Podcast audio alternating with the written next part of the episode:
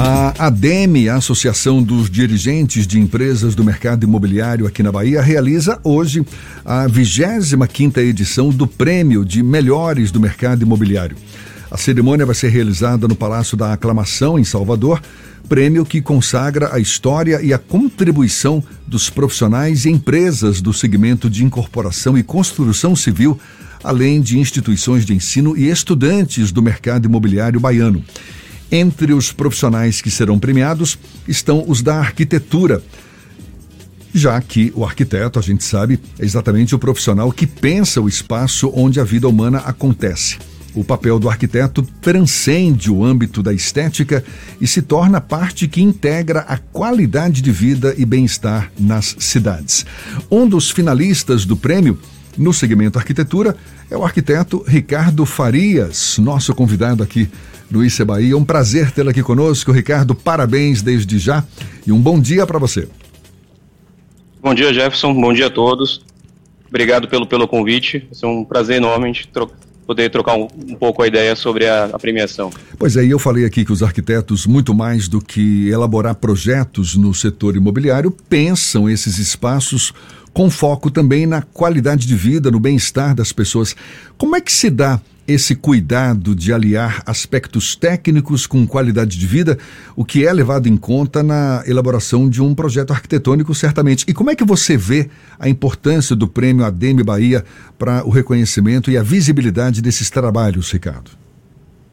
Bom, é, primeiramente, o, a, acho que a, a, a consolidação do, do poder fazer parte de serem um dos três escritórios indicados finalistas para o prêmio ADM de arquiteto traz uma satisfação muito grande para a gente. O, é, consolida os 15 anos de história do escritório, todo o, o, investimento e dedicação que a gente teve ao longo desse, desse, desse período, justamente buscando o ponto inicial da sua pergunta, né, que é a, a busca pela qualidade da moradia em decorrência de todos os, os, cenários que são apresentados, seja cenários sociais, com a pandemia, com a, a, o, o, novo olhar que a gente tem pela casa, o cenário econômico, em que a gente tem que sempre avaliar o, o tamanho da unidade versus a capacidade de, de, compra do morador. Então, todos esses itens são levados em consideração para que a gente alcance o resultado esperado. A arquitetura e o urbanismo, de certa forma, caminham juntos, não?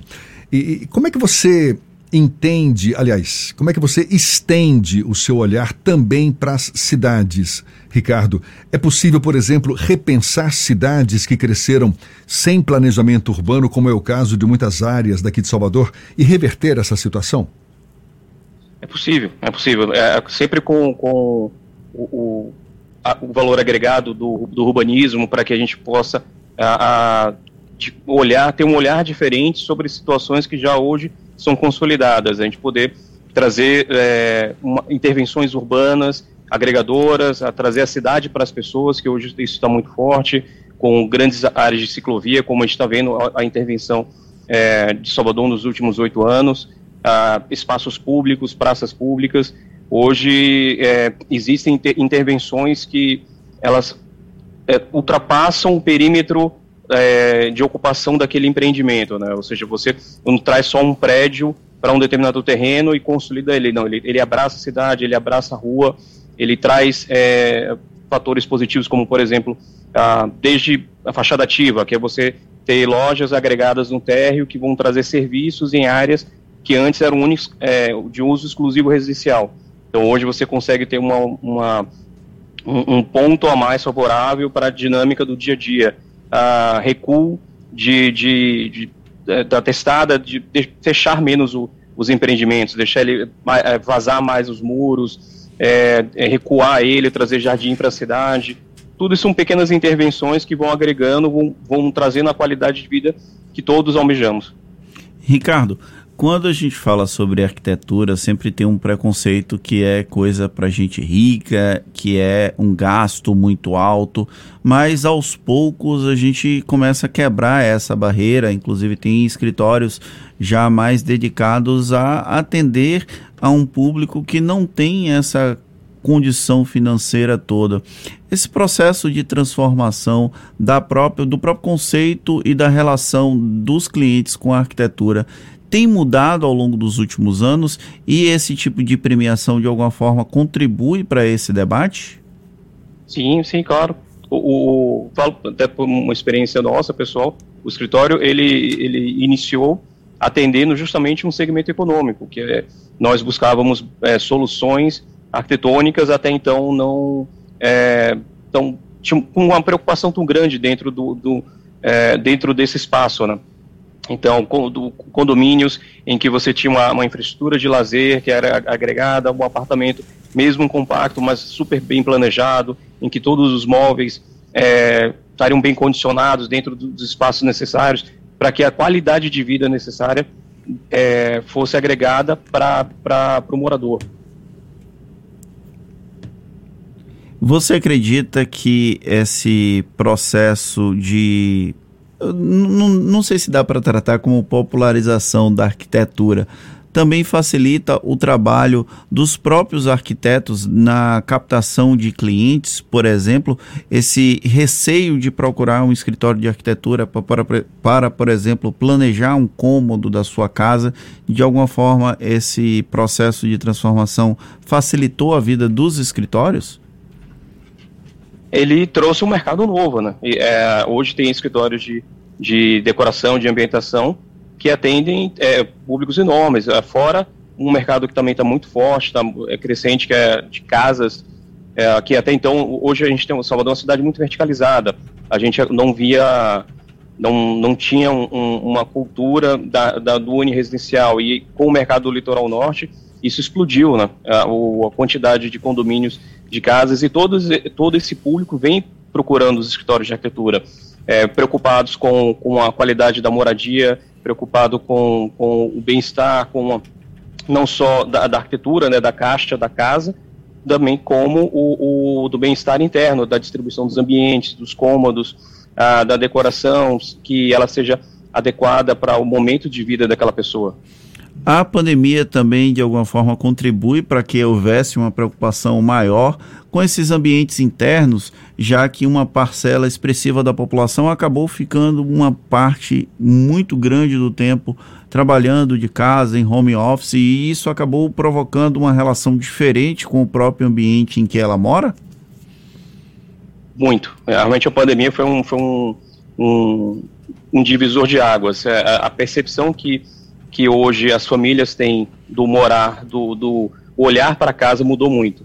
Ah, a gente pôde observar tanto a insatisfação por alguns espaços que era, antigamente eram ambientes que não tinham valor agregado, que estavam lá só constando dentro do projeto, mas a pessoa sentia na obrigação de, de ter que comprar e, e, ter aquele espaço em casa, hoje ela viu que ela não tem necessidade.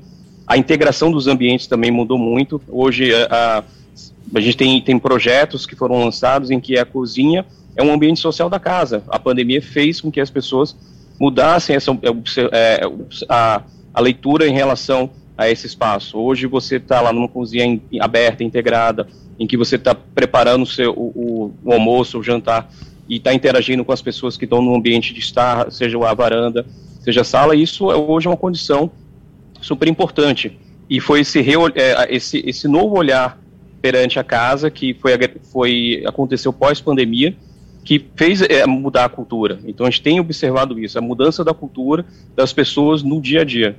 Para a gente encerrar, Ricardo, você falava pouco da capacidade que existe de as cidades repensarem os seus espaços urbanos é, que foram mal planejados, né, que cresceram sem planejamento. Eu queria insistir nesse ponto porque a gente tem de fato áreas aqui em Salvador visivelmente é, é, ocupadas de forma desordenada, sem nenhuma área de lazer. Falo sejam invasões, sejam áreas mais pobres da, da, da cidade, as encostas que foram ocupadas.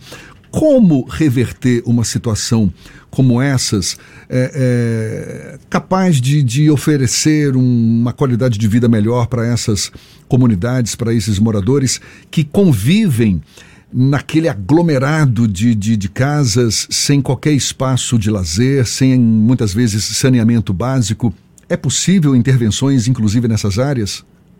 É, isso é, é uma história muito longa, né? Desde o todos, o, todos os processos de, de planejamento, é, urbano, de intervenções dentro para que a gente pudesse tra trazer isso, fazer essa mudança ao longo do ano, é, é, é acho já vem já vem desenvolvendo ao longo de, de anos em vários programas sociais. O, o, último deles foi o Minha Casa Minha Vida. Alguns bem sucedidos, outros nem tanto. É, existem projetos muito interessantes feitos por, por escritórios, amigos, parceiros que têm é, boas soluções interessantes, mas ele recai sempre muito numa situação do fator econômico, porque é uma questão de regularização fundiária diária. Então é um processo que vai talvez muito além do que só uma, uma, uma começa dentro de uma visão de, de um urbanista, mas ele também vem uma, é, uma questão governamental, de recursos, para que a gente possa um dia reverter isso e ter uma, uma cidade para todos. Muito bem, arquiteto Ricardo Farias, um dos finalistas do, da 25ª edição do Prêmio ADEME, Prêmio de Melhores do Mercado Imobiliário no segmento arquitetura. Muito obrigado pela sua disponibilidade, parabéns mais uma vez pela indicação. Bom dia e até uma próxima então. Obrigado a todos, bom dia. Agora 8h41 na tarde fim.